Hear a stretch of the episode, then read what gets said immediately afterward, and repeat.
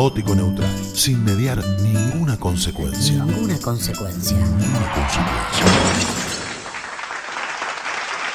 Así que simplemente te sumo a la mesa para esta charla, para este debate que estamos teniendo entre los dos. Ahora somos tres. Dale, buenísimo. Sí, sí. Si hay algo que me gusta es hablar con ustedes. Y a nosotros nos gusta tenerte acá en el programa, así que bueno, para compartir, para compartir el análisis. Ahí te saludaba Fer Colombo. ¿Cómo anda Fer? ¿Todo Ah, tranquilo? ¿cómo, cómo anda todo? ¿Cómo Bien. anda todo bien? Ya lo viste famoso, lo subí al podcast, la, ¿Ah, la sí? entrevista anterior.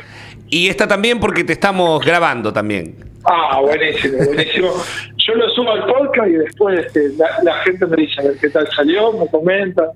La vez anterior gustó, chicos, gustó. Así que, Ah, acá Carly me preguntaba cómo veía un poco eh, estas cosas que estaban pasando, ¿no? Y bueno, yo le ven- venimos hablando ya hace ma- más de un año casi, o un año, Un año, medio año, sí. que, sí, que bueno, que, que la cosa está mal, ¿viste? Y que y cada vez que venís al programa, eh, cada vez está peor, muchas veces, la mayoría de las veces, ¿viste? Como que vamos en un tobogán eh, eh, a una velocidad impresionante y, y bueno, como una telaraña de la cual no, no se puede salir.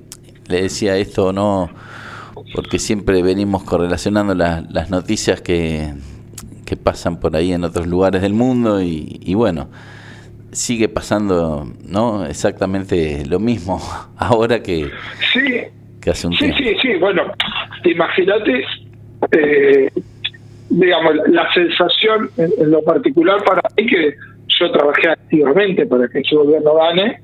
O sea, que imagínate, me quiero matar. Pero más allá de eso, yo creo que tiene que ver con algo que podemos enganchar con la charla anterior que tuvimos, que es este, por ahí en algunos momentos cierta falta de, de creatividad a la hora de resolver los problemas que tienen nuestros dirigentes, más allá de la escudería a la que representen. Ujú. Algo parecido pasa en el fútbol. O fíjate que los dirigentes de los equipos importantes, cada vez que entran en una crisis, embargan el club para traer jugadores supuestamente estrella para salir campeón. Porque salir campeón olvida todos los problemas. Sí. Eh, nosotros, bueno, con Carly como hincha de San Lorenzo lo sufrimos en varias oportunidades esto. Eh, coincido, Eh, coincido. Y, y- y pa- y te la cuento también por la negativa. Cuando tenés el club saneado, las inferiores fuertes y tenés un equipo de la mitad de la tabla, la gente empieza a putearte. Claro, claro, Exactamente. exactamente, exactamente. Entonces, yo creo que hay una frase que hace un montón de años que vengo diciendo y creo que la mayoría de la gente no me la terminaba de entender. Y ahora es como que sería más fácil. Es, no podemos hacer revoluciones de izquierdas con generales de derecha. Y nosotros lamentablemente tenemos todos nuestros generales que tienen un mismo estilo de pensar. Y muchas veces nos creemos, todos, todos creemos, que por ahí las soluciones empiezan por cuestiones más chiquitas. Como por ejemplo, no sé, bueno, no podemos resolver la economía del país. La situación global, pensemos eh, cómo podemos mejorar, no sé, nuestros barrios, cómo podemos hacer el cordón cuneta de nuestro barrio. Bueno, el cordón cuneta de nuestro barrio también depende de esas grandes decisiones. Eh, y lamentablemente, yo- cla- sí, perdón. no, te interrumpo simplemente para decirte que lo sumamos a Matías Culel a la mesa. Ahora ya somos cuatro, Oh, ¿eh? En este debate. lástima Espero que sea, que sea fructífero. Estamos Sí, hablando de los cambios que se están produciendo a nivel, a nivel nacional y de la coyuntura nacional y de lo que está pasando y todos tenemos una visión negativa. ¿Quiénes son los generales de derecha? ¿Quiénes Eh, bueno, serían? A la hora de gobernar creo que todos están un poco más a la derecha, un poco más a la izquierda. Pero dentro de esa franja, ¿no? si dividimos la política de manera unidimensional, o sea, solo la dividimos entre izquierda y derecha, la mayoría de nuestros dirigentes, no importan de qué partido, tienen un analizar de la política de derecha. Por ahí ellos se sienten de izquierda, se autoperciben de izquierda, pero pero a la hora de, de- de analizar Y sobre todo de gobernar. ejecutar las políticas, claro, exactamente, cómo y los hablan, Sí. cómo ejecutar las políticas públicas, vos te das cuenta de que son, eh, hacen una administración más conservadora. Lo cual esto tampoco es bueno o es malo, porque hay grandes países conservadores que andan a explicarles de que, de que viven mal, como Canadá, por ejemplo. Este, lo que pasa que por ahí la impronta de ciertas políticas conservadoras que nosotros leemos, ciertos libros de historia, tienen una un fuerte matriz, una fuerte matriz nacionalista, que es patriota, para que no se confunda con nazi o nazismo con Z, ¿no? Claro. Eh, y, y acá como que eso no se da, viste que hasta los golpes de Estado fueron extranjerizantes en la Entonces eso hace, genera un cambio de cultivo que hace que arrancar sea muy complicado. Imagínate cuando eh, mm, te miran de reojo hasta tus propios socios, ¿no? Que digo, para entrar más en el salir de lo global y pasar más a lo puntual, que es el caso que le pasa a Alberto, ¿no? Yo creo que Alberto hasta Vicentín fue uno y cuando se chocó con Vicentín fue otro. Digamos, me encuentro con un Alberto lleno de dudas. Entonces eso hace que sus propios sus propios amigos lo miren de costado. Recordemos el caso que, que los medios hegemónicos titularon como como vacunatorio VIP. Lo primero que hizo fue entregar a su amigo al que fue a pedirle por favor que sea ministro porque no encontraba otro ministro. Y encima, bueno, muy, muy mal lo del scratch también, ¿eh? Lo del scratch contra Ginés González. Yo entiendo a la gente, entiendo a la gente, pero ese no es la, esa no es la manera. Esa no es la manera. De todas maneras, vos podés plantear tu descontento, vos podés. Yo no, esa parte, digamos, yo, cuanto menos responsabilidad eh, civil tenés, eh, creo que menos culpa también tenés no sé, no quiero desprestigiar ninguna profesión, pero el verdulero, eh, ¿cómo se va a, dirigir a un, ministro? Y le va a decir, le va a hablar como habla él. No podemos pretender que el boletero de la cancha del club hable como, como un ingeniero este o como un médico a la hora de debatir con un ministro. Esa parte no, no, a ver, no la comparto porque no es mi estilo, vaya que soy súper calentón, todos lo saben, pero como que no la no crucifico a la persona. Me parece que si acá hay un fogoneo de los medios. Sí, de eso, no, de eso no, cabe duda. Aparte, bueno, eh, sí, que están perdón, como... Perdón que te corte, Laucho. Están esperando, eh, hay, hay, claro, hay medios que están diciendo... Eh, rápido, ¿qué podemos decir? No, no tenemos noticia. Bueno, pongamos que Cristina llegó al Senado y comió lentejas y parece una mentira, pero Clarín hizo un título de eso. En medio de la crisis, Cristina llegó al Senado y almorzó lenteja. Eso es un titular de Clarín. Entonces yo creo que también esto está pasando. Esto, esta exposición de horas del, fiscal en contra de, de la figura de la vicepresidenta creo que también es parte de todo este problema. Yo creo que nosotros tenemos una coalición de gobierno que no le dio en el clavo, de hecho, bueno, voy a pasar publicidad para mi podcast y para la radio, lo dije en la radio a ustedes. Después de, la, de las pasos lo dije. O sea, indudablemente no, no, no estamos pudiendo conectar con la gente. Bueno, acá bueno ya pasó un tiempo importante, seguimos sin conectar, inclusive entre nosotros mismos, por errores propios, pero creo que también pero, hay un sector bueno, de la población que está esperando un fracaso, de hecho, lo alienta. Sí, sí, sí. todo mucho más complejo. Fracaso que también les, eh, les va a impactar a ellos porque las consecuencias de una caída siempre van para el mismo lado. Lo que quería decirte, Germán, es que esto pasa en todas partes del mundo también. Eso me suma a lo que dice Laucha. Acaba de renunciar Boris Johnson. En Italia también pasó lo mismo. Eh, en Francia hay disturbios. En España, bueno, es, una, es una locura. Joe Biden no goza de la, de la aprobación del público. Y acaban de perder todo todos los oficialismos en todas partes del mundo. Obviamente yo creo, yo, creo que eh, detrás del discurso de la antipolítica se oculta el discurso de la antidemocracia. Pero bueno, eso son 20 mangos aparte. eso estoy de acuerdo con vos, pero ahí está la muestra de lo que yo te decía, de la visión sesgada que nosotros tenemos, inclusive aquellos que hacemos fuerza para no tener. Perdieron todos los oficialismos en el mundo occidental. Ah, bueno. ¿Y dónde estamos? ¿Y dónde estamos nosotros? Nosotros estamos en el mundo occidental, pero bueno. que nosotros tuvimos en su momento mucha relación con China y con Rusia también. Es un buen punto. Nosotros elegimos alejarnos de ellos. Los BRICS pasan a ser fundamentales.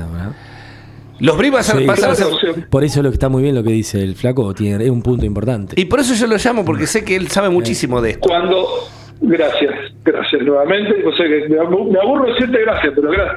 Acuérdense cuando Cristina hizo el pacto con China, eh, se nos reían, porque yo lo, porque yo lo apoyé más de estar en la oposición, porque decían que eran papelitos de colores el acuerdo con Chile.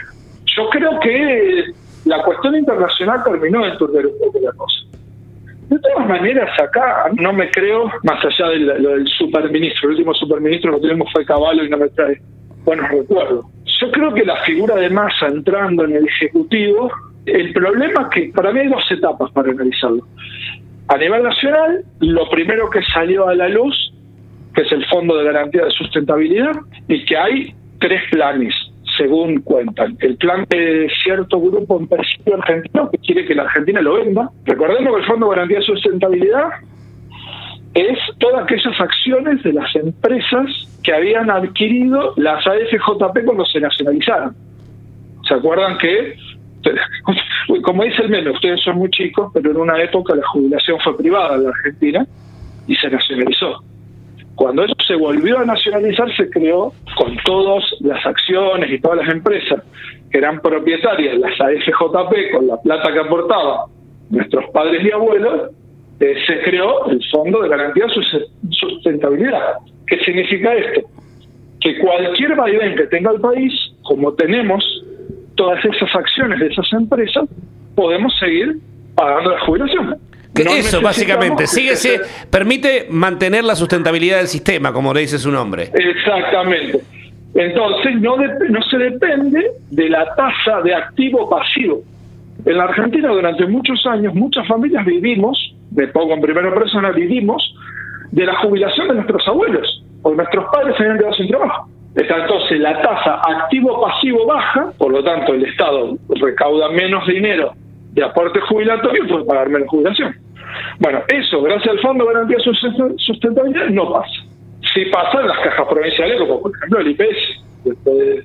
Del gobierno de Vidal, la tasa activo-pasivo cayó y por eso el déficit que tiene el IPS. Bien, ese fondo de garantía de sustentabilidad generaba tanto dinero que inclusive se podían financiar compras de terreno, mejoría de casa, como son los procrear, el conectar igualdad, un montón de cuestiones que se hicieron gracias a eso. Ahora, ¿eso qué es? Es la muestra de que un Estado no debe ser chico. Un Estado debe ser todo lo grande que puede ser. ¿Qué debe ser? Tampoco te sirve tener un Estado gigantesco que no puedas administrar. ¿Está? Digo, para no caer en, los fanatismos. Y por otro lado, eh, las acciones que ese fondo tiene, con las que administran todo ese dinero, algunos empresarios tienen muchas ganas de recuperarlo o de comprarlos. Entonces, como las acciones bajaron de precio, se está tratando de comprar eso. Ese sería el primer problema. El problema sería así. La última joya que nos quedó de la abuela, que no es ni más ni menos que un anillo de compromiso, pues ya la joya ya la vendió toda Menem, la llegamos a vender. Ahí entraríamos en un problema. Ahí entraríamos verdaderamente en un problema, porque a esto le tiene que sumar la falta de, dólares en el Banco Central. Y todavía no terminamos de pagar el gasoil. Muy claro, muy claro. Muy claro. Estamos en un problema grave. Hay un problema real. Hay un problema real para el cual no sirven ni las cuestiones declamatorias, ni la épica gubernamental, ni seguir nombrando a Néstor y a Alfonsín y, a Perón. Este, me parece que bueno, hay que tomar, hay que poner manos a la obra, hay que, hay que, bueno, acá, hasta acá llegamos con esto, con esta mística, con toda esa, esa, esa, cuestión política. Hasta acá llegó también el discurso versero de la antipolítica, qué sé yo. Acá hay que agarrar las cosas y empezar a trabajar. Y bueno, alguna cabeza va a rodar y de algún lugar del cuerpo tendrá que salir alguna cosa. Claro, o sea, yo sé que esto por ahí es demasiado técnico, pero esto es fácil. Te quedó un localcito de herencia, vos le daste un montón de guita y te la atendiste todo. Eso es Menem. Y durante todos estos años vivimos del alquilar en un local tenemos ahí, que hay un kiosquito en ese local. Nosotros vamos todos los meses a buscar la plata de ese local y con eso vivimos. ¿Está? Bueno, si vendemos el local, vamos al horno. Claro, entiendo perfectamente. aparentemente lo que se va a hacer es, en esta gira por los bancos que podrían prestarle plata a la Argentina para que no caiga la obra pública. Porque si cae la obra pública... Se pierde el empleo y el consumo. Se pierde empleo y consumo. Bien, bueno, buenísimo. Por eso vamos a hablar con vos porque no hay que entrar en demasiadas palabras. Bien, necesitamos plata, poner reservas. Entonces, ¿qué se va a poner como garantía? Y acá está la mala intención de algunos. Algunos dicen, se va a poner como garantía el fondo este, de garantía de, sustentabil- de sustentabilidad, justamente. No, no se va a poner como, como garantía eh, el, el fondo. Se va a poner como garantía lo que recaude el fondo. ¿Me explico? Bien, sí. No vamos, no vamos a poner como garantía, o la idea al menos. La- las caras, sería- las caras de escepticismo. Ya están de- poniendo el cartelito de, de Fer- alquila. de en, Fer. el, en el local están poniendo alquila. Las caras de escepticismo de Fer y de Matías cuando vos decís eso son in- inconmensurables. Está bien, yo No se entiendo. vende, se alquila. Claro, yo estoy, bueno, exactamente. Yo tengo. ¿Viste? Laucha te lo sintetizó más todavía. No se va a vender, se va a alquilar el fondo. Claro, claro, exactamente. Se va, en realidad se va a poner como garantía la, la plata que genera el fondo. Pero ese es el plan que hay hoy, ahora, en este anoche. El, plan que había anoche a las doce y media de la noche. Yo no sé para dónde salga esto, y acuérdense de algo hablamos la vez anterior que y es la, la actividad política tiene que dejar de tomar como herramienta válida la mentira. Porque pasan estas cosas, después nadie les cree. Claro, hablan de ¿Me otras cosas. explico? Bien, bien, este, vamos sintetizando entonces con eso, me quedo con esa frase, la- las dos frases. Dejemos de usar la herramienta como mentira, no se va a vender el fondo de sustentabilidad, sino que se va a alquilar, y no se puede hacer revoluciones de izquierda con generales de derecha. Bueno, me, me alegro, me alegro que les guste. Igual fue como todo muy técnico. No, ha quedado claro. Igual ha quedado claro, Pero- ha quedado claro. Pero bueno, la idea hoy es esa. Y bueno, aparte, más allá de, de la simpatía y de los gustos de cada uno, hoy dependemos de que a Massa se le ocurran, Mirá. y a su equipo se le ocurran buenas ideas. Fuiste más claro, llegar- más claro, más concreto y más sincero que el propio Martín Tetaz hace unos 20 días acá en Pergamino. Bueno, eso me halaga tanto. No, pero... por- No, eso tendría que ser una crítica para él. por eso, por eso. Que por supuestamente es un especialista, un especialista económico y dice lo que dice, ¿no? Pero bueno, así quedó. Claro. A ver, pueden ocurrir alguna nueva idea o algún nuevo apoyo. Mira, yo te, les cuento algo y me libero, pues yo sé que el tiempo es tirar la radio, aparte yo fui compañero de ustedes hasta el año pasado, sé lo que es. Pero yo les cuento algo, no les voy a contar la anécdota exactamente como me la contaron a mí porque es más larga. Pero a mí me dijeron, mira, flaco, al único tipo que tienen en el identificador de llamada en Estados Unidos, en Washington, me dijeron a mí, yo creo que en realidad me quisieron decir Wall Street, es a Sergio Massa. O sea, si vos llamás, no te atiende nadie. Ahora, si llama él, dice el, el teléfono, cuando suena dice Sergio Massa Argentina. Ni Macri, ni Prat Guy, No, ni nadie, Toto Caputo, nadie. Los otros tienen la Ni- ni Sturzenegger. Nadie, nadie. El único tipo que tiene, así me lo dije, el único tipo que tiene una terminal en Washington, este, te lo digo en idioma técnico, que tiene una terminal en Washington es Sergio Massa. Lo cual esto yo no sé si es bueno o es malo, volvemos a lo mismo. Y bueno, habría que O sea, revisar en la historia aquellos que Dijimos, han claro, tenido, claro. que han tenido la... Sí, igual no, eh, no sé si convendría quemar todos los cartuchos en una sola terminal, pero bueno, eh, es una puerta, ¿no? Lo que- si lo que se Lo si que lo que pasa, está chicos, que lo que pasa, chicos, es que en serio, esto, más allá de que yo intento meterle un poco de un poco de sazón a la historia para que no sea tan aburrida, Y tan estamos complicados de verdad, no es No, no, escúchame, escúchame. La falta de una línea directa con Washington fue lo que terminó tirando al diablo el, el gobierno de, de Fernando de la Rúa. Totalmente. O sea que no. O sea, eh, es, es la idea de o sostener el gobierno. Y si le sale mal, se viene cualquier cosa, flaco. Claro, se viene, pero- se viene. claro, pero, Le cuento a la gente que estamos hablando con Germán Col, histórico dirigente radical, este ahora en el Movimiento Nacional Alfonsinista. Eh, se, eh, se puede venir asamblea legislativa, elecciones anticipadas, secesión de alguna provincia que, que se haga loco, como ya sabemos, algún gobernador de provincia que quiera hacerse loco y hacer un- una república aparte. Puede pasar cualquier cosa. Sí, yo creo que, a ver, yo creo que tan grave no va a ser porque ahora vos tenés una geografista de la política como es Cristina, te guste o no te guste, que en ese momento no tenía el poder que tiene ahora. Y sobre todo el respaldo popular que tiene. Entonces, yo esa parte no creo que suceda, creo que se va a solucionar antes. Pero, ojo, que te manden herramientas para administrar una crisis no significa que vos tengas la habilidad de manejar esas herramientas. Acordate que a Macri le mandaron 100 mil millones. Claro. O sea, yo lo que digo es, no solo hay que llamar por teléfono y pedir favores y saber negociar con los bancos, que llegaron a tener tanta plata no por ser buenos, sino que aparte tenés que tener una gran habilidad para manejar eso que te van a mandar, porque es como tener el último cartucho. Desde luego. O sea, vos tenés que garantizar que te presten plata para comprar el último cartucho. Si vos con ese cartucho no matás un venado, en el invierno nos morimos de hambre. Grande va a tener que ser también. Claro. Está claro. Y, eh, y- y- claro, ¿verdad? Y grande Ger- va a tener que ser el venado. Germán, querido, la próxima te venís acá al estudio de la radio y lo hablamos entre los cuatro. Hacemos una mesa de cuatro. ¿Qué te parece? Eh, total, sí, yo estoy siempre a su disposición. Lo yo soy sé. como un bombero. Ustedes me llaman y yo aparezco. Te mando un gran abrazo. Gracias, gracias por esta casi media hora de charla. Este, no, por favor, gracias a eh, ustedes. ha sido un placer y bueno, ha sido muy esclarecedor también. Te mando un abrazo enorme. Chao, Fer. Gracias, gracias a ustedes, chicos. Un abrazo grande.